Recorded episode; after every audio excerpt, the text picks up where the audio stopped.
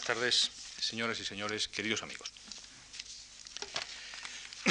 En nombre del Centro de Estudios Avanzados en Ciencias Sociales del Instituto Juan Marc, me cabe hoy la satisfacción de presentar ante ustedes al profesor Vincent Wright, quien va a desarrollar, como es habitual ya en este foro, un ciclo de cuatro conferencias durante esta semana y la próxima, hoy el jueves y el martes y el jueves de la semana que viene. El tema del ciclo que el profesor Wright explicará ante nosotros es Reshaping State Market Relations, Some Lessons from Recent European Experiences. Como ustedes saben, el Centro de Estudios Avanzados en Ciencias Sociales cuenta entre sus objetivos el de presentar al público los resultados de los trabajos e investigaciones que va realizando. Para ello, y entre otras iniciativas y publicaciones, articulamos y promovemos con cierta regularidad ciclos de conferencias sobre temas de interés y relevancia, ofreciendo de esta manera una contribución a la comunicación intelectual en la Universidad madrileña. En ocasiones anteriores, muchos de ustedes seguro que lo recuerdan, porque veo que hay muchos alumnos del centro, han participado en estos ciclos de conferencias los profesores Linz, Wolfgang Streck, Daniel Bell, Susan Berger, Pierre Asner, Marino Regini, Peter Hall, Margaret y Patrice Higonet, Robert Fishman, Alfred Stepan, el propio director del centro, el profesor Pérez Díaz, Hans Dalder, Philip Schmitter y Edward Malefakis, que dictó sus conferencias en el mes de diciembre pasado. En estos momentos, el profesor Vincent Wright comparte con otros colegas españoles y extranjeros las tareas de enseñanza en el centro y va a ocupar esta tribuna invitado por el Instituto Juan Marc. El profesor Wright nació en Whitehaven, en Inglaterra, cursó estudios en la London School of Economics y en el Instituto de Estudios Políticos de París. Desde el año 77 es fellow en el Nuffield College de Oxford y de su experiencia académica cabe también destacar que ha sido profesor en el Instituto Europeo de Florencia, profesor asociado de la Universidad de Nantes, en Francia, y Luigi Einaudi, profesor en la Universidad de Cornell. Ha participado asimismo en múltiples proyectos colectivos de investigación. Así, es miembro del Comité Científico del Centro de Formación y Estudios sobre el Mesoyorno y miembro fundador del Observatorio de Cambio Social en Europa Occidental. Ha sido miembro del Comité de Ciencia Política del Social Science Research Council, del Comité Permanente sobre Relaciones Centro-Periferia de la Fundación Europea de la Ciencia y del Comité de Historia de los Municipios Franceses.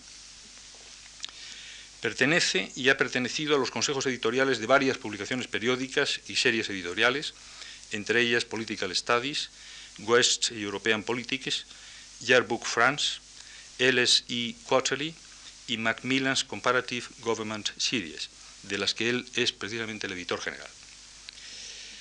Cabe también destacar entre sus publicaciones The Government and Politics of France, Continuity and Change in France, Economic Policy and Policy Making under the Mitterrand Presidency, The Political Management of Industrial Crisis, The Case of Steel, 1974-1984, y The Politics of Privatization in Western Europe ha publicado más de 80 artículos en publicaciones periódicas.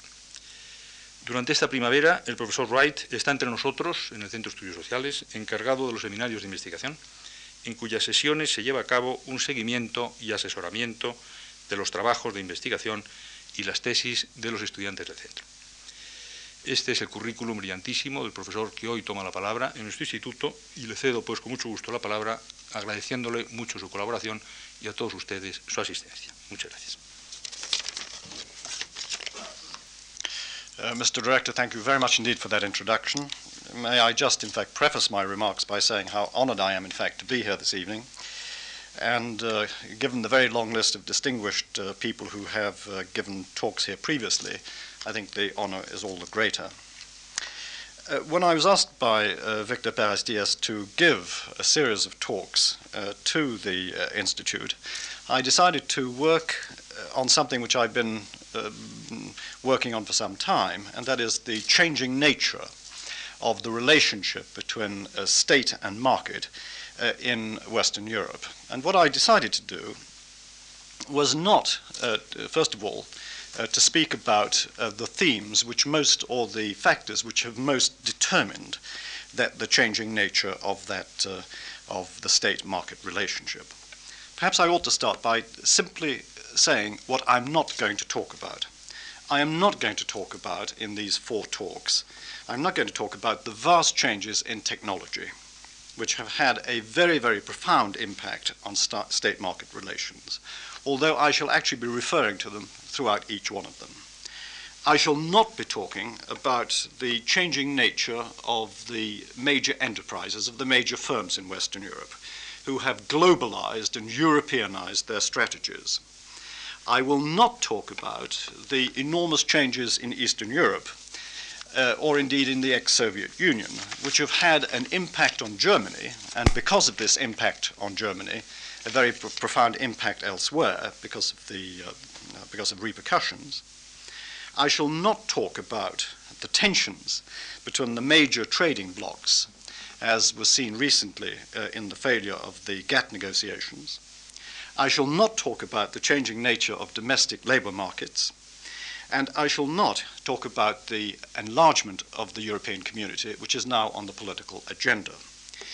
In other words, many of the factors which are reshaping the relationship between states and markets in Western Europe, I shall not address directly.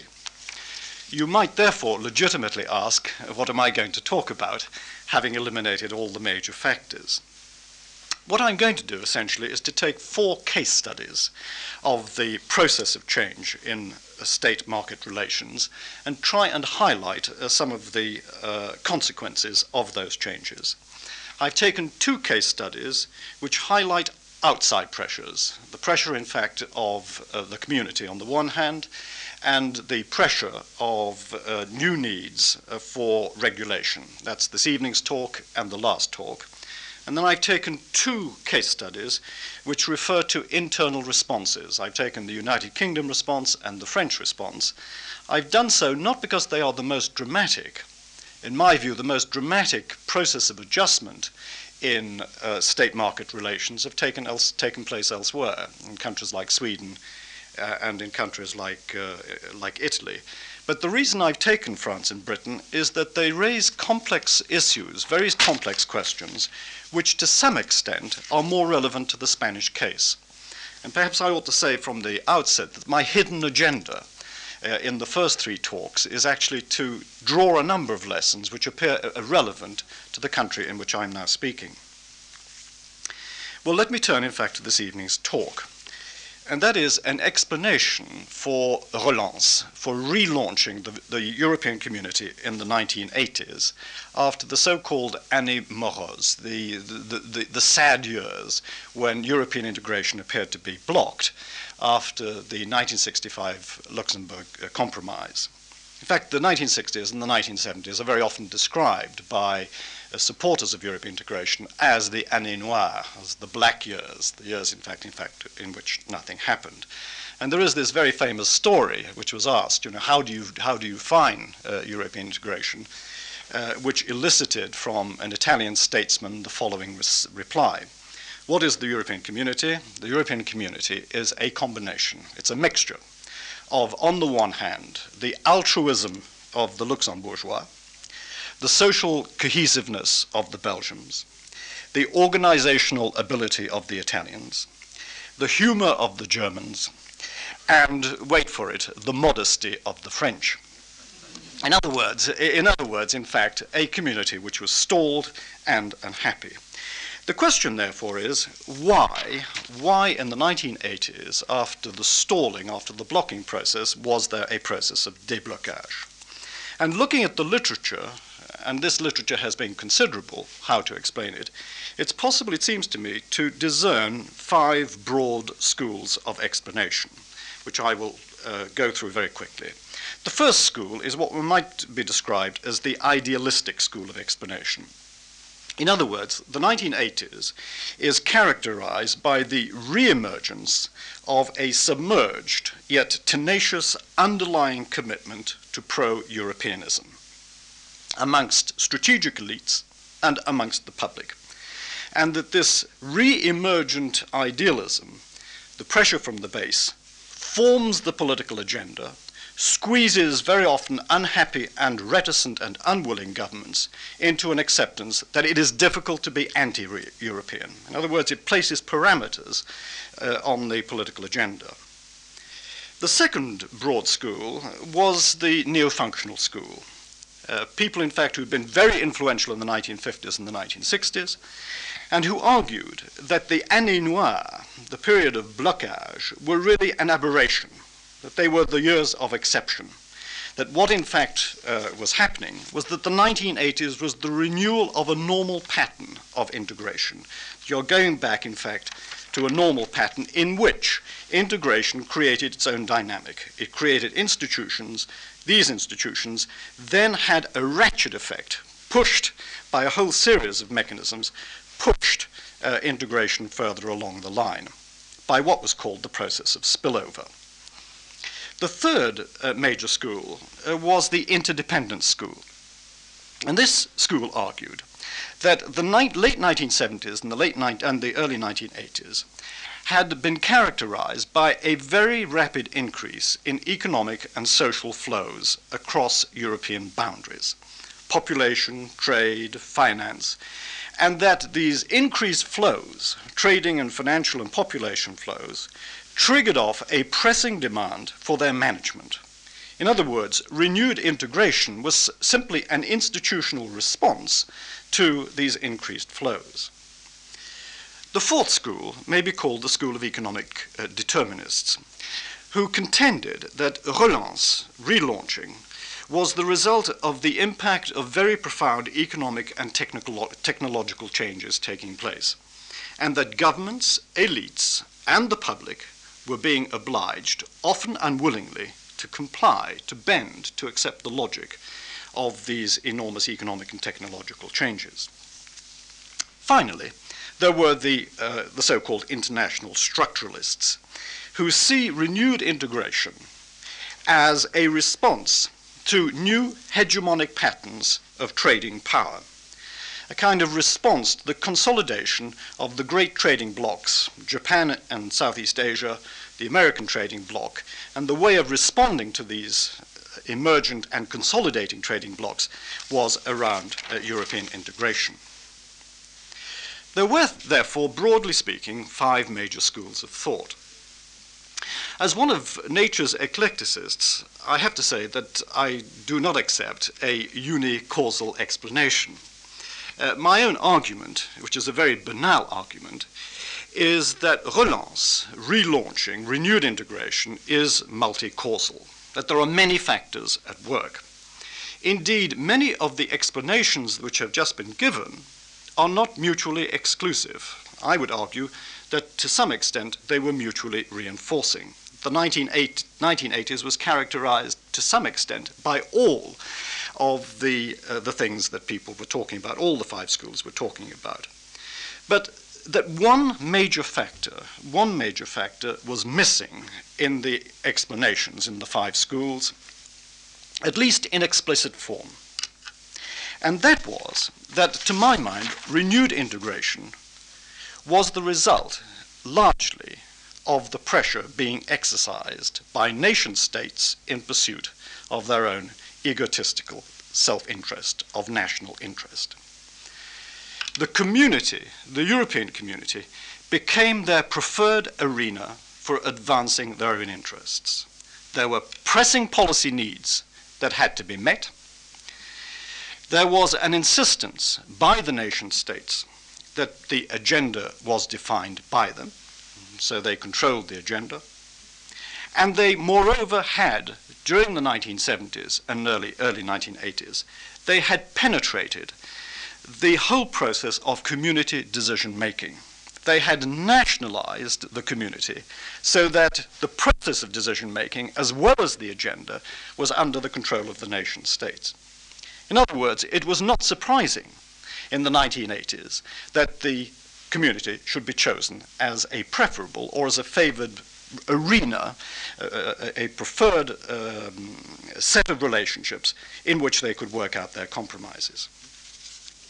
So the 1980s sees the working out of a paradox that European integration resides in the pursuit of egoism, of self interest by the nation states.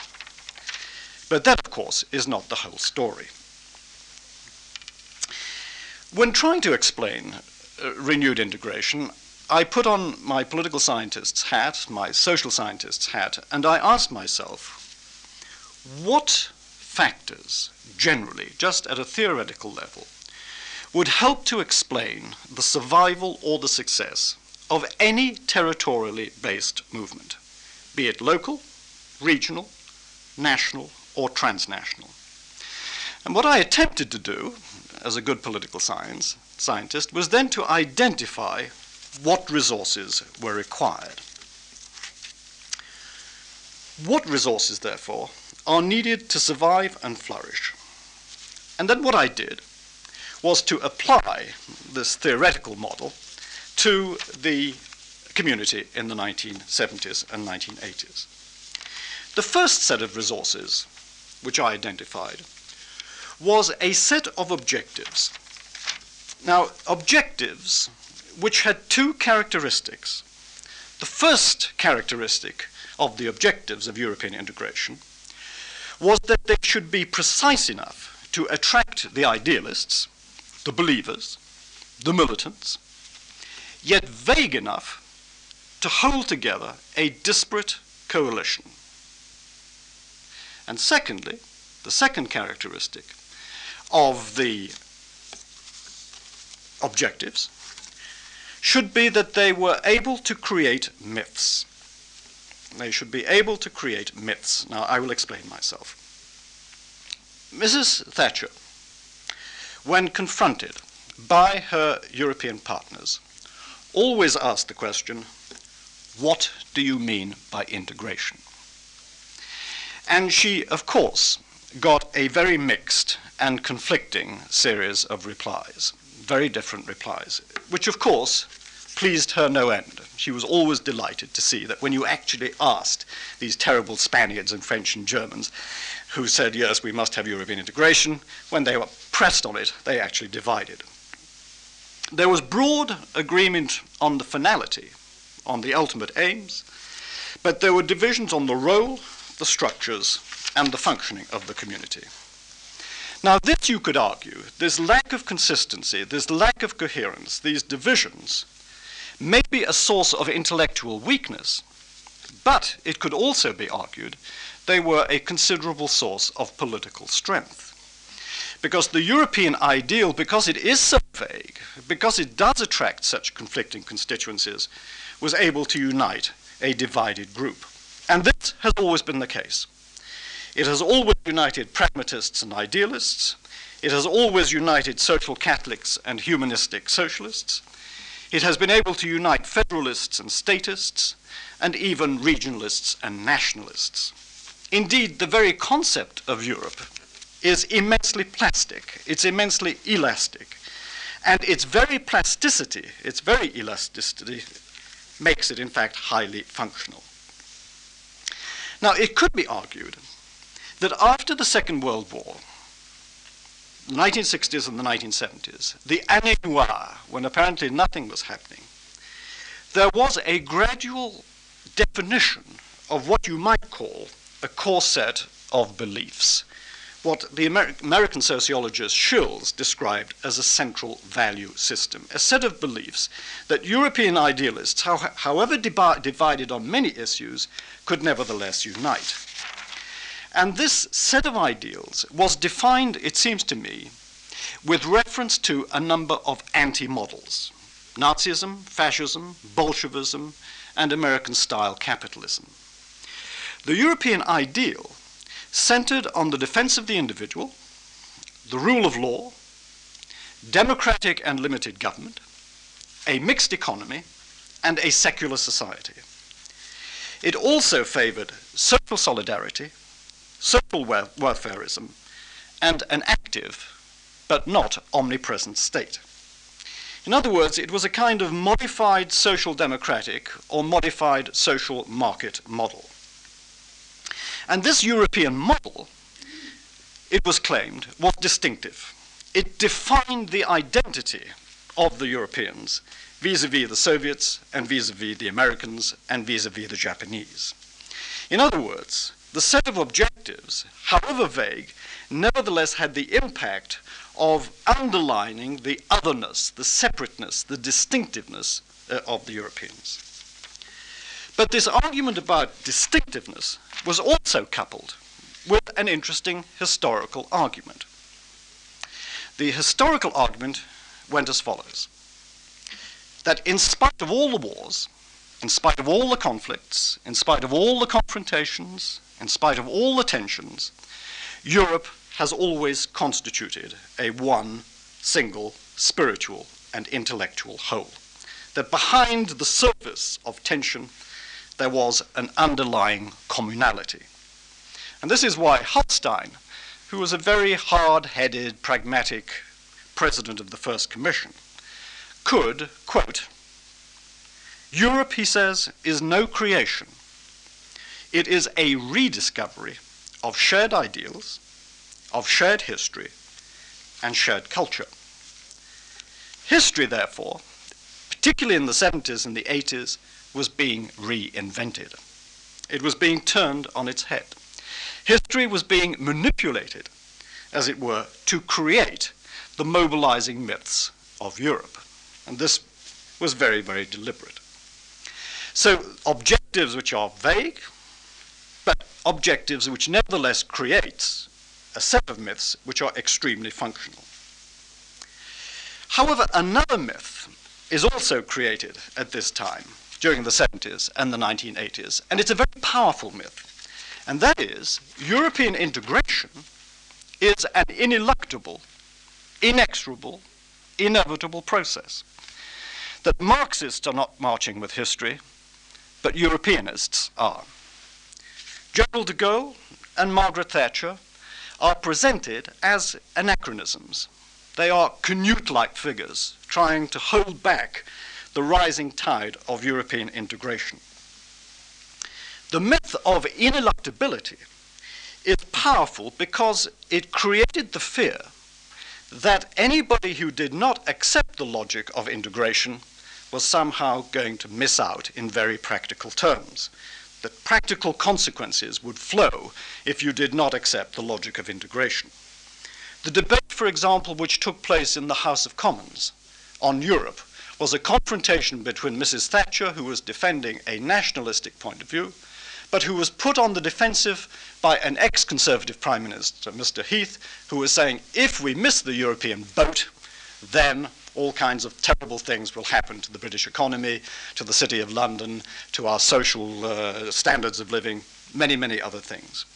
And I'm very, very intrigued to look at the current debate on enlargement. If you look at the debate in Finland, in Sweden, in Austria, in Norway, very much the same kind of issues are being discussed. We have to get into Europe. We have to accept the, the logic of integration, or we're going to miss out in some uh, highly desi- undesirable way.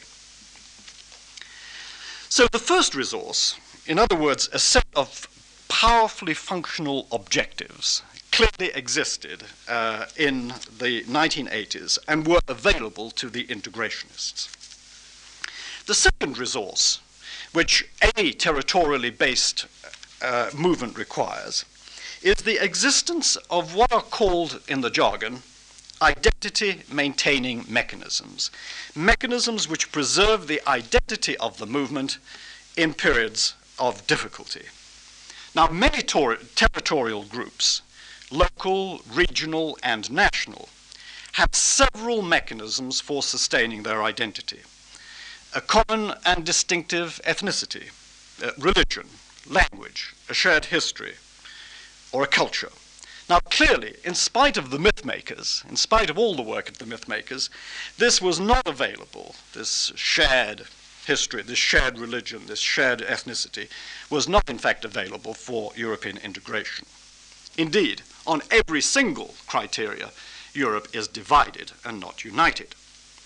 Therefore, if you do not have the normal socio or uh, cultural mechanisms of identity maintenance, you have to rely on artificial methods of creating and sustaining your identity. In other words, there is a deliberate attempt, a deliberate attempt right from the outset of the community to compensate for lack of sociocultural identity mechanisms by creating institutions. And I mean by this, of course, the Commission and the Court. Now, I could spend the entire evening talking about the role of the Commission and the Court. They have been great, greatly criticized. But the point I would like to make is that while they have not constituted major forces for integration, they have provided enormous barriers against disintegration. At critical moments, both the court and the commission has very, have very effectively protected the so-called acquis communautaire, the fact of the community. Now, this links me with the third resource that should be available, and that is the existence of a central institutionalized motor or a charismatic leadership that ideally a, a, a territorial movement should have. A leadership or a motor which articulates the aims of the movement and furthers them whenever the circumstances are right.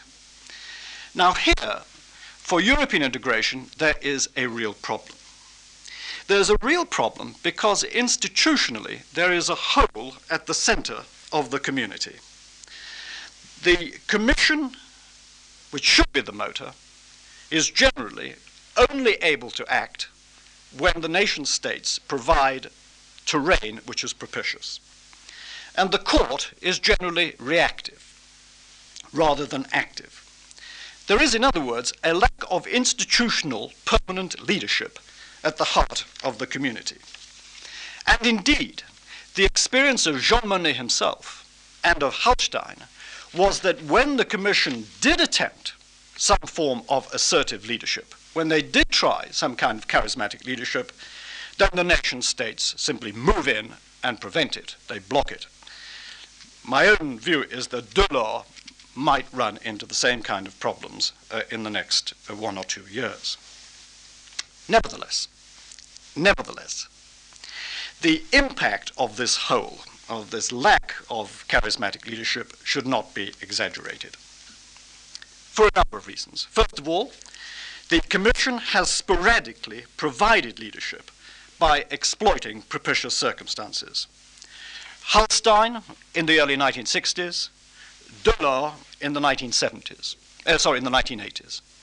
More importantly, and it's something I think which we tend to forget, that individual commissioners in their own sectors have very often been very, very powerful leaders, have very often been able to exercise in restricted areas of the community considerable leadership.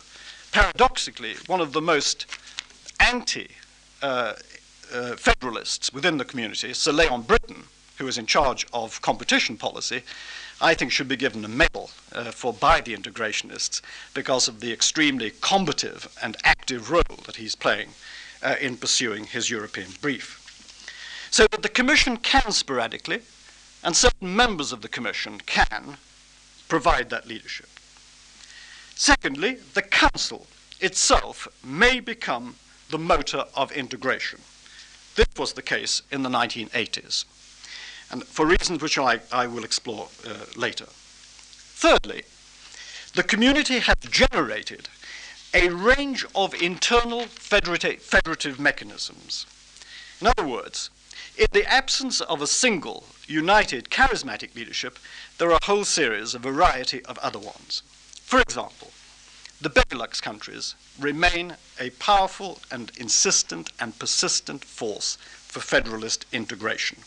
They prevented, for example, General de Gaulle in 1965 from pushing the Luxembourg Compromise even further in the direction uh, of, uh, of uh, intergovernmentalism. Within, too, the history of the European community, it is difficult to underestimate the motor of the Franco German alliance. If I were to put my finger on one single factor which would explain whether or not integration is slowing down or speeding up, I would look very carefully at that alliance. The 1980s was also characterized by the integrating force of certain key lobbies. For example, the City of London was a very, very powerful integrative mechanism and brought terrific pressure on the Conservative government.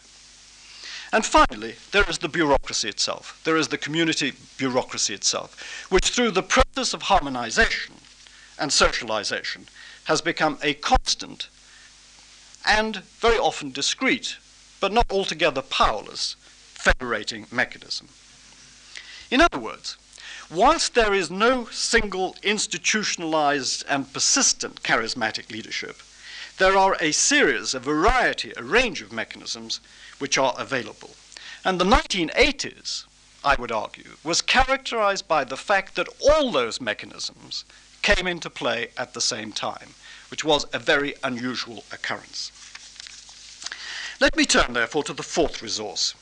The fourth resource, which should be available to a territorial movement, and that is a capacity to tap, to exploit the self interest of the most important yet potentially disruptive component elements of the movement. Now, here I come to the very heart of my argument. It seems to me that this is the strongest resource available to the community. It is powerfully instrumental. It serves the foreign, defense, and domestic purposes of the nation states. And from the outset, right from the moment that the treaties of Rome were signed. Clearly, for a country like France, European integration was always seen as a classic means by which you contain your traditional adversary, Germany. You tie Germany into a network of relationships. For Germany, right from the outset, it was a means of gaining respectability, of leaving the ghetto. For Britain in the 1960s and the 1970s, there was no question but that European integration was a method by which a country which had lost its empire was trying to redefine uh, its foreign policy. The 1980s, the new members committed to integration for domestic reasons Spain, Portugal, and Greece, because the issue of integration became integrally linked with the question of democratization. For older members in the 1980s, there was a distinct advantage to playing the card of integration for policy reasons, and I will come to the reasons at the end of my talk. Now, remember, and I think this is important, that the nation states not only provide the agenda, but they had, in a whole series of ways, penetrated the way in which that agenda was managed at community level. Quotas for top posts the cabinet ministère, the cabinet of the commissioners, were made up of nationals. The working parties were made up, in fact, of nationals. The committees and subcommittees, which proliferate at the level of the community, are made up of national officials. And moreover, and perhaps rather instructively, the European community has two sets of organizations. One, in fact, is the official, the other is the unofficial. There are unofficial networks parallel organizations, parallel administrations, which in fact link together the various national officials. In other words, in other words, the community had by the 1980s established itself as a respectable and acceptable area in which national interest could be pursued. The fifth resource for territorial movements is the capacity to mobilize beyond the immediate ranks by appealing to strategic elites or groups. In other words, to create European networks which are not directly within the ambit of the community itself. This was Monnet's idea. Monet argued that you can't trust the politicians. What you have to do, in fact, is to, is to go to functional elites outside the community, create networks, which then create clients, which then create constituencies, and you then bind politicians into uh, Europe. 1970s and 1980s, you witness the proliferation of such networking at European level. There are, first of all, community sponsored programs JESSI, BRITE, uh, uh, Race, a whole series of programs which are actually financed by the community. There are also, more interestingly, the emergence of community created client groups, like the regions. But more interestingly, I think, and perhaps most significantly, and this goes back to money, You witness in the 70s and the 1980s the emergence of what one of my colleagues has described as subterranean, subterranean Europeanization. Below the surface, networks, in fact, which are transnational in character, which are created spontaneously, and they're created spontaneously at the European transnational level to deal with specific functional problems. The police, the banking networks, the academic networks, the transport networks, uh, a whole series of networks which do not transfer their loyalty. They remain, in fact, embedded in their own national structures, but they transfer, in fact, the method by which their interests are actually articulated and negotiated to the European level. The sixth resource of any uh, territorial unit should be its ability to define negative reference points, which reinforce your own distinctiveness. Now, classically, of course, the Soviet Union was the archetypal anti model. The Cold War, it has been argued, was the great federator of Western Europe. And this was based clearly on ideological and military factors. During the 1950s and the 1960s, there was another anti model, which was the United States, and this was very clearly the case in certain French circles. This was based on political, cultural, and economic considerations. So that very ardent Europeanists like Jean Jacques Servan-Schreiber said that there was no real menace from the Soviet Union. The real menace, in fact, came from the Americans. Le défi américain, the, cha- the American challenge, was the title of his best selling book. Recently, it can be argued that the Japanese are entering the list of the bad guys for cultural, economic, and technical, technological reasons. In other words, European integrationists, by a curious mixture of cultural snobbery, military apprehension, political anxiety, economic fear, and technological inferiority complex, have been able to define themselves in relationship to uh, the uh, other uh, major so called uh, menaces. The final resource which I identify for any territorial movement is the willingness and the capacity on the part of integrationists, committed integrationists, to exploit propitious circumstances, circumstances which are particularly uh, propitious, to act as a catalyst. I think the 1950s were an ideal time I would argue, too, that the 1980s were an ideal time for producing this favorable environment. Let me look very rapidly at some of the factors which uh, were present in the environment of the 1980s. First of all, from 1983, for domestic reasons, Mitterrand decides to play the European card. La France a redécouvert l'Europe. France rediscovers Europe. The failure of the socialist experiment from 1981 1983 pushes the socialist government into an acceptance, yes or no, of the logic of the open market. And for a variety of reasons, which I've explored in, in my own work, uh, the Mitterrand government accepted uh, the logic of the open market. Secondly, during this period of the 1980s, the powerful working of the Franco German motor. So France acts independently, but you also see, in fact, the Franco German motor once again at work, particularly during the destabilizing events of 1989, 1990, and 91. Germany needed Europe to reassure its neighbors, neighbors who were frightened about this reunified and hegemonic Germany. The Germans were able to say, no, we are tied into Europe. And indeed, Kohl is very explicit. He ties, uh, uh, in very explicit terms, the question of reunification of Germany with European integration. Whereas the neighbors, particularly the British and the French, also saw European integration as a means by which these potentially menacing Germans uh, could be uh, tied in. So the Franco German third element the accelerated internationalization and liberalization of the world's economic and particularly financial circuits.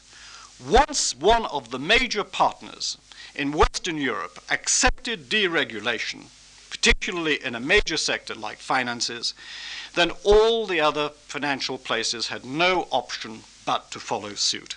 The Big Bang in, in London was followed very quickly by little bangs elsewhere, notably in Frankfurt and in Paris.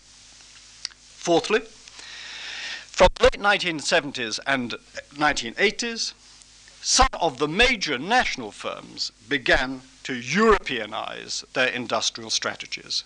And the old argument that somehow Europe, the common market, the open market, was uh, created in order to, advent, uh, to, to, be of advantage to American firms only because they took advantage of that open market was no longer true. You see some of the major British, French, and German firms defining European strategies. Fifthly, there is an intensification of the tension between the trading blocs in key sectors like agriculture and steel where the nation states decide that the best way of protecting themselves in this key was to move it up to community level.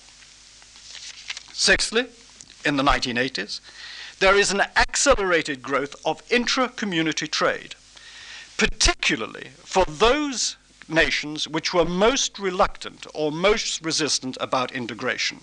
One has only to look at the way in which British trade, for example, moved from being Commonwealth and ex empire based to being community based, the speed with which that takes place is enormous.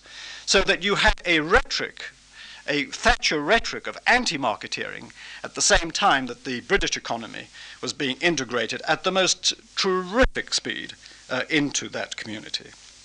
Seventhly, during this period, a period of crisis, major restructuring of sectors takes place like steel, shipping, and textiles. Now, what I think becomes interesting in this case is that the community is used as a scapegoat, which enables nation states to modernize their industries, carry out policies that they want to carry out, but which are electorally and politically damaging, but for which they can blame Brussels. In other words, Brussels becomes a kind of institutionalized scapegoat for the policies of the nation states. We don't want to do this, says the British government or the Italian government, but those terrible people in Brussels are making us do it. So once again, the community becomes a very useful, functional instrument for the pursuit of, of national policies. Eighthly, during the 1980s, there is a change in the intellectual and ideological environment. One of the things that public policy specialists like myself have great difficulty in comprehending why, what explains the fact that the 1950s and the 1960s are the years of national Keynesianism, industrial policy, national planning, protection of national champions, protection of uh, national strategic industries, why it is that there is a sea change, an enormous change takes place in the ideological atmosphere of the 1980s, which means that market oriented, anti state, firm oriented policies take over. There's finally, sorry, there is ninthly, during the 1980s, the fight against inflation, which becomes the major priority of almost every single Western European government. There is convergence, as it were, on this particular policy explicitly or implicitly, most Western European countries accept the discipline of the European monetary system, which European monetary system is very tightly controlled by the German Bundesbank. Tenthly, during the 1980s, there is a growth of pro community sentiment in key groups and even in public opinion and even in countries like the United Kingdom. What is very interesting was that by the time Mrs. Thatcher left power, there was an enormous gulf between the pro European sentiment of most of her strategic supporters uh, and herself. And finally, finally, during the 1980s, and here I think the personal factor cannot be uh, underestimated, there was the arrival of Delors to the presidency. And so Delors was able to catalyze, was able, in fact, to use and exploit uh, those propitious circumstances. So let me address the question directly. Why relaunching? It's clear that the relaunching process, the process of European integration, was able to rest itself, resided in, a combination of all the factors, all the resources which I've underlined. They were all available, and they were all available at the same time.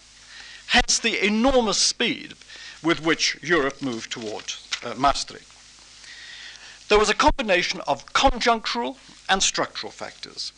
The conjunctural factors include the changed intellectual environment of the 1980s, the renewed activism of the Franco German alliance, and the presidency of Delors. The structural factors include the fact that the community had created for itself a network of formal and informal clients and interests, a set of acceptable institutions, and a number of sustaining myths.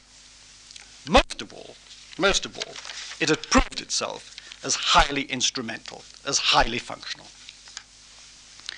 What, therefore, Mr. Director, are the implications for state market relations uh, of this relaunching process, perhaps, in fact, with reference to Spain. Let me just, in fact, finish my talk very quickly by mentioning these implications.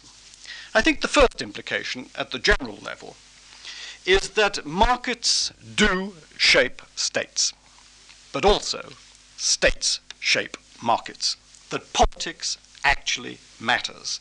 That whilst there may be major technological and economic imperatives at work, the actual politics of European integration becomes crucial in explaining the speed and the actual process.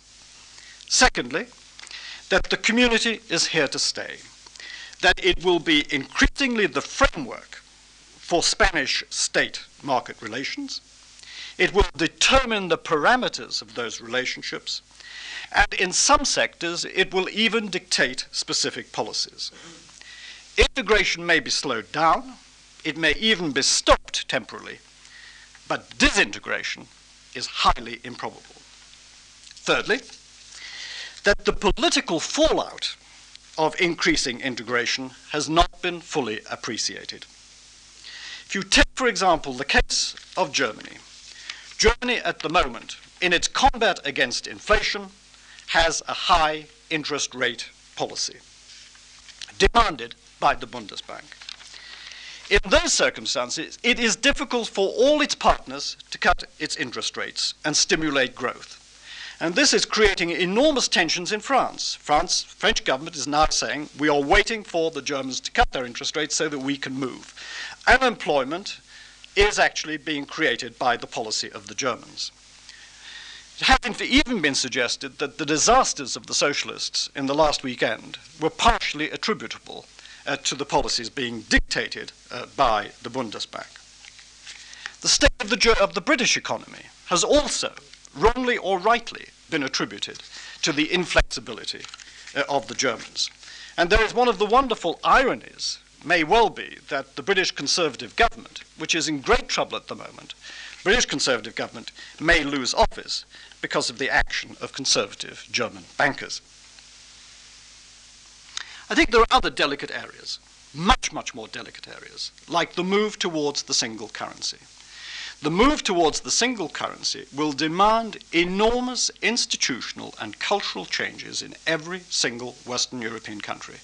And I'm not altogether convinced that that has been fully appreciated. The fourth implication is that the existence of the community is actually reshaping the relationship between domestic economic groups and the state itself. Very, very complex triangular relationships are now emerging community, state, and national interest groups. Very, very complex. And in this new complex area of redefining the relationship between the state and its national groups. Some are clearly winning and some are clearly losing out.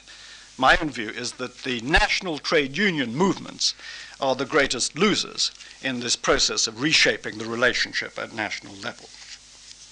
Fifthly, that relance, relaunching, has to some extent involved the reduction of the role of the state but my own argument would be that it has led not so much to a reduction, but to a redefinition of the role of the state. The state, in fact, as mediator between Brussels and national groups. As mediator, that role, it seems to me, has become enhanced. It's become enhanced because of what one of my colleagues at the London School of Economics has described as the complex of nodality, that the nation state holds a central position, a central mediating position between European level and national level groups. Finally, finally, integration requires institutional change, but most of all, flexibility. Flexibility for three reasons. First of all, the integration process is sporadic and in some respects unpredictable. It depends on the interplay of many actors, but particularly the nation states. It seems to me that already we are witnessing, and I speak not as a British nationalist, but as a, a reasonable sort of uh, pragmatic Europeanist, that we are already witnessing the post Maastricht hangover. Germany is already expressing its reticence about the revenue demands of Brussels. The French government is likely to be a lame duck over the next two years. The United Kingdom may well be without a government with a majority in exactly one week's time, 10 days' time. Italy is moving into a situation where its already fragmented system will be even more fragmented. Indeed, the latest budgetary deficit figures in Italy demonstrate that it would be literally impossible for that country to meet the requirements of Maastricht, uh, particularly, in fact, with relationship to the single currency by 1999, without very radical changes, very radical changes in, those, uh, in its present policies. And those radical changes are not likely to, to take place as the result of its fragment, uh, fragmented system. So the Spanish government has to be flexible because the situation is extremely unpredictable. The second reason for flexibility is that there is still a major battle to be fought over the concept itself of European integration. There is the British view that European integration is essentially economic, uh, that it is a method of expanding free trade. This is a British position, but it's a position which many other people whisper but do not say aloud. And there is the essentially French position, and that is, to put it very crudely and perhaps unkindly and uncharitably, the position of a fortress Europe, a Europe in which the definition of the parameters are such as to enable them to protect, uh, protect yourself against the outside world. And already Madame Cresson is talking about a European industrial policy with renewed vigor. In other words, what is the nature of the European market that the Spanish state is going to have to confront in the next four or five years? Which conception is likely to win, the British or the French? I think the British are clear, the French are clear, the Germans oscillate between the two. Italy is characteristically ambivalent.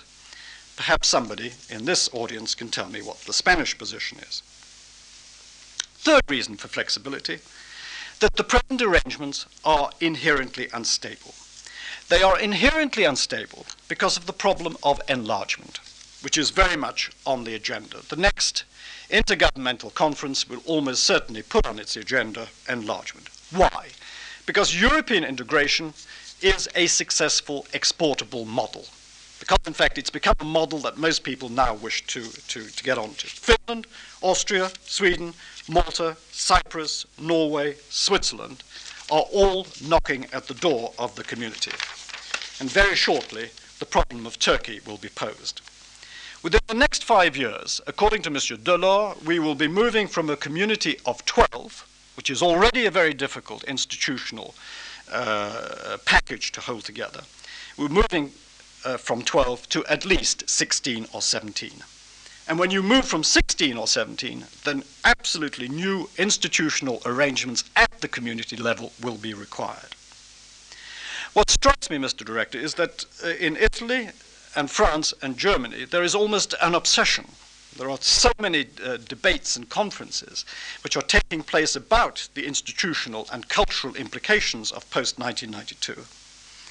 What are, in fact, those implications? major reflections on. I could spend my life moving from one conference to the other. And the question I'd like to ask you is whether a similar reflection is taking place in Spain. Thank you very much.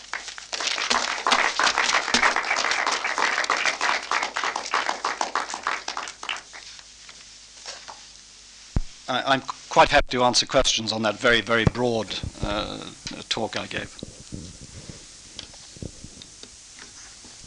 Yes, since you've uh, touched on so many points, perhaps it's fair to raise a few more.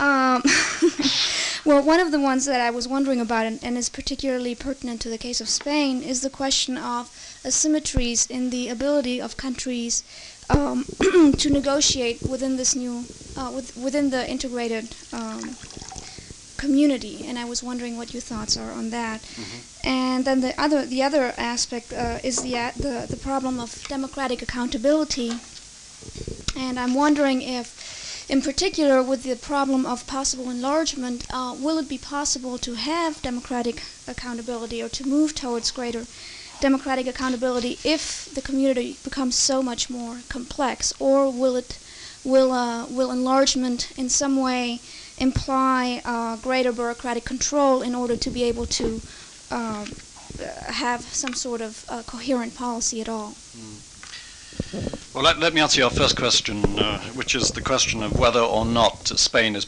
is well placed. I think there are actually two very separate questions which, uh, which have to be uh, unraveled there.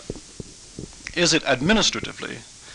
I was talking to the, to the director and the secretary general prior to this talk about this, one of the things that has surprised most observers uh, looking at the, uh, the Spanish presence uh, in the community is the speed with which uh, the Spanish have learnt the administrative rules of the game in Brussels. They are very, very skillful at playing uh, the various administrative rules. Indeed, they are as probably as ruthless and as manipulative as the French, and that's saying a great deal. Um, and also, in fact, because unlike unlike many other um, uh, nations, they actually send very able people. I mean, if you actually take, I mean, there's there's now some work on this. If you actually take those countries which are considered to be administratively very competent, those who manage uh, competently their administrative briefs, then the British do well, the French do well, and the Spanish do well. And then there's a kind of, uh, curiously enough, the Germans do badly because they don't send very, very good people there. This is, this is the argument. So at the administrative level, I'm not too worried about this. I think there's, another, there's another problem, which is perhaps much more, um, much more difficult, and that is when you look at the process by which deals are struck in the community, it's done by package dealing. In other words, one of the things that the French perfected right from the outset, and this is why they were able, probably better than anybody else, because they do this in their own administration, they were able to tie very quickly one sector to another. Now remember, the whole process of decision making in the European community is highly segmented. It's very sectorialized. Uh, you know, there's the agricultural sector, there's the industry sectors, the, the competition sector. They're very, very sectorialized, very, very segmented. And one of the things the French did in an informal way was to tie the various sectors. So that, for example, the question of an agricultural tariff would be discussed. But the hidden agenda was something totally different. Absolutely different. In other words, immediately, in fact, the French were being blocked on agricultural tariffs, they would roll out to the Germans or to the Belgians a totally different sectoral issue. In other words, they moved across the segments and used the package dealing process. And that package dealing, process, it's highly complex, it takes a long time to master. Uh, whether, in fact, the Spanish can do that, I simply don't know. Much more interestingly, however, is what kind of alliances the Spanish can strike uh, within the community. And I think one of the things that the British have discovered, uh, much to their annoyance, uh, much to their grievance, is that the, Frank- that the Franco-German alliance is at the very heart of Europe. It's very, very difficult to shake. There have been many tensions, there have been many confrontations, there have been many, many conflicts. But when it actually comes down to creating and consolidating alliances, then it's very, very difficult for any other nation to get into it. Indeed, the British very, very, uh, very frequently said, how do we get the Germans away from the French? How do we get the French away from the Germans? But it's proved to be totally, uh, totally um, hopeless uh, exercise on the part of the British. So I think if you take that, if you take that as your central fact, that you're not going to prize open uh, this central core within the community, then the Spanish need allies elsewhere. And if I were putting it very, very cynically, there's no point in having allies uh, with the Greeks uh, or the Portuguese, except on very specific issues. It's much more important to go for those other countries like uh, the United Kingdom, uh, like Italy, and like the Benelux countries. And of course, that, remain, that requires all kinds of cultural adjustments. Um, and I think one of the things that we have to learn here is that, uh, that you know, it's not natural, as it were, that some of the political alliances are, that are required. It's not natural in, in community terms. I think the third, the other, the final point I'd like to make is that when you are creating political alliances in the community, you can do so either across sector, but much more importantly in terms of what your concept is. And one of the things that happens within the community is that the free marketeers from Denmark, uh, from the United Kingdom, and sometimes, curiously enough, from, uh, from uh, Germany, but Germany is, is ambivalent, can actually create alliances which cut across the sectors. So there's a kind of multifaceted game, some of which, in fact, is ideological, some of which, in fact, is sectoral, some of which is cultural, and some of which is national. I mean, one of the uh, one of the things I would emphasize, and it's the work, in fact, I've been doing recently, is just the extent to which, you know, the uh, uh, the Spaniards have created their informal and formal networks uh, in order to make sure that some degree of uh, cross-sectoral coordination takes place. But it's it's a game which requires a lot of you know a lot of hard work. That's the so my answer to your question. I mean the asymmetrical the asymmetrical uh, means. I don't think uh, Spain is completely without without resources in its uh, in its um, uh, activity in the community. I think it has considerable resources. On the question of democratic accountability or the deficit, I've always been a little bit skeptical about this uh, because if I look at the United Kingdom and I look at France and I look at most Western European countries themselves and the process of decision making, there's a pretty hefty democratic def- deficit which exists at national level. I mean, clearly it's exacerbated as the community becomes more and more uh, responsible for certain key sectors. Clearly there is a deficit. I frankly do not know if, if I were pressed, how do I fill it, that deficit? I don't know, but given the nature of the party system.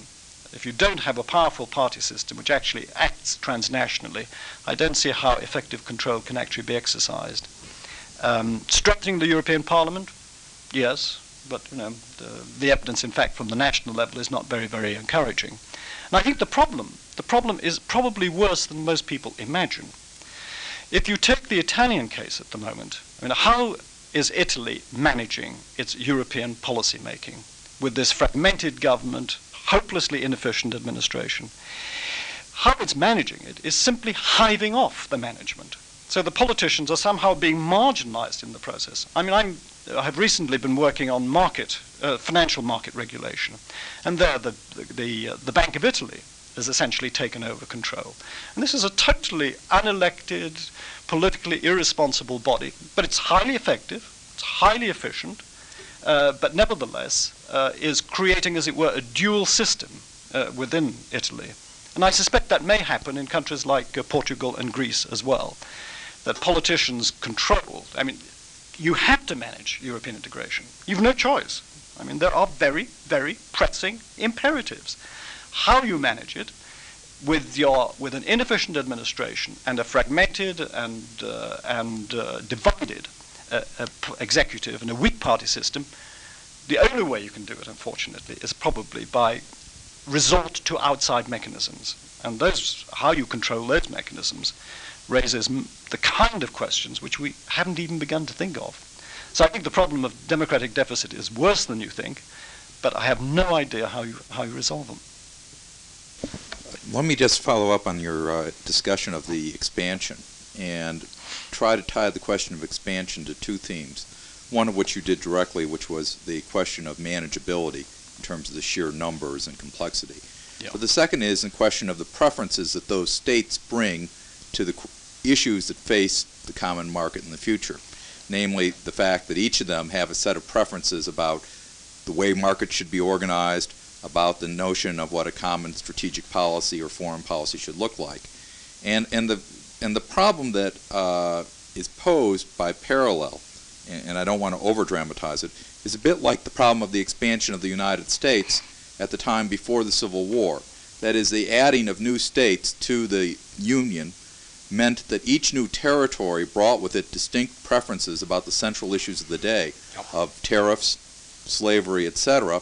And finally, the only way that that was able to be managed on a temporary basis in the United States was literally by pairing admissions. That is, you would take states and new territories saying, one favors these policies, one takes this set of policies, will neutralize the package. And I guess the question that is posed, not so much with the first two or three, but as you look towards the larger numbers, is how do you expect the European community to deal with this question? Mm. I, I think there are now groups of experts actually uh, in Brussels uh, uh, thinking about the institutional implications of enlargement. I mean, can you, for example, you've already spent an enormous amount of time and energy and money on questions of languages. I mean, can you uh, increase the number of languages at the European uh, at the European level? I mean, it, paradoxically, the the the the wider the community, it's probably easier, in fact, to negotiate fewer languages. Um, if I were brutal, you know, I would say that uh, British and French are probably likely to become the only two, two languages of a community of 17 or 18 nations. And in, I will make a prediction that in 20 years' time it will even be English. That it will be kind of uni, uni, unilingual. Um, however unpalatable that might be to the French, but I suspect that's going to happen. Uh, but there are even more. I mean, there are interesting and very difficult questions. You take, for example, uh, the kind of grafting into the process of integration different political cultures. If somebody had told me 20 years ago that the principle of sovereignty, which is embedded in the British Parliament, was going to be called into question, not only called into question, but accepted, absolutely accepted, then I wouldn't have believed you. But we now have a situation, the last uh, six months, the European Court has overturned a decision of the British Parliament. And, and whilst there was a, a minor stir, whilst people said this is, you know, this is uh, regrettable, it's not caused any, any great problems. Uh, the extent to which British courts have accepted the supremacy principle, you know, that uh, European law is uh, superior to uh, British national law, that's now been perfectly accepted and it's perfectly integrated. And what, what amazes me is that a country, a very old country, with very, very sensitive uh, uh, um, reactions to the whole question of sovereignty, has nevertheless uh, fully absorbed them. But th- I think it goes even further in some countries. I mean, it's one thing, parliamentary sovereignty. What happens, for example, if Sweden joins, uh, sorry, if um, Switzerland joins uh, the European community? Because there, of course, they have referendums. So is a citizens' referendum in which uh, 90% of the Swiss uh, decide on one thing, is that superior to a community law? Uh, clearly, within the rules of the community, there is no question. You know, the, the, the final decision of the European Court is the law of Switzerland. So that we're not talking about indirect sovereignty being exercised by Parliament. We're talking about very, very sensitive, you know, citizen issues. So I suppose, in fact, you know, I have a, I have a very ambivalent, uh, a very ambivalent view. I can certainly see enlargement is going to cause problems. You could argue, and some people have argued, that with more members, critical mass is reached. That you are almost by definition, when you've got six people, the early six members, that was suboptimal. And therefore, with six members, you could always, in fact, insist on one of the nations getting, uh, being able to uh, impose a veto. When you've got 17 or 18, it's impossible. So majority voting flows automatically uh, from uh, a, an enlargement of the community. My suspicion is that what will happen is that there will be a whole series of institutional reforms, institutional reforms which will be designed to uh, enable greater majority voting, uh, entrenchment of the, uh, the constitutional position of the court, and probably an increasing intergovernmentalization by which decisions are made. Mean, I think we talked about this uh, before, Peter, but there is a, a very distinguished British lawyer who works on the European Court, and his argument is very simple. His argument is that when you have a court uh, which establishes principles like direct effect and supremacy, in other words, that the, the word of the court is the final law on all lands and is directly applicable in all those lands, and it will be applied by the courts of those lands. Once you've established that principle, then no nation state is going to accept not having some control over the agenda. In other words, the equilib- what he calls the equilibrium theory, that the automatic response of the supremacy of the European Court is the intergovernmentalization, the nationalization of the procedures of decision making. And so my, my suspicion is that as we move from 12 to a dozen, there'll be greater majority voting, there will be uh, probably fewer languages, there will be a greater embeddedness of the European Court, but there will also be uh, a, a, determination on the part of the nation states to make sure that they are in charge of the agenda and that they dictate the way in which procedures take place. So I'm not, to, to that extent, I suspect the, it, will, it will be an uneasy balance. Uh, and um, uh, for that reason, I think you know, a country like Spain has to be very sensitive, very flexible in its policy responses. Thank you very much.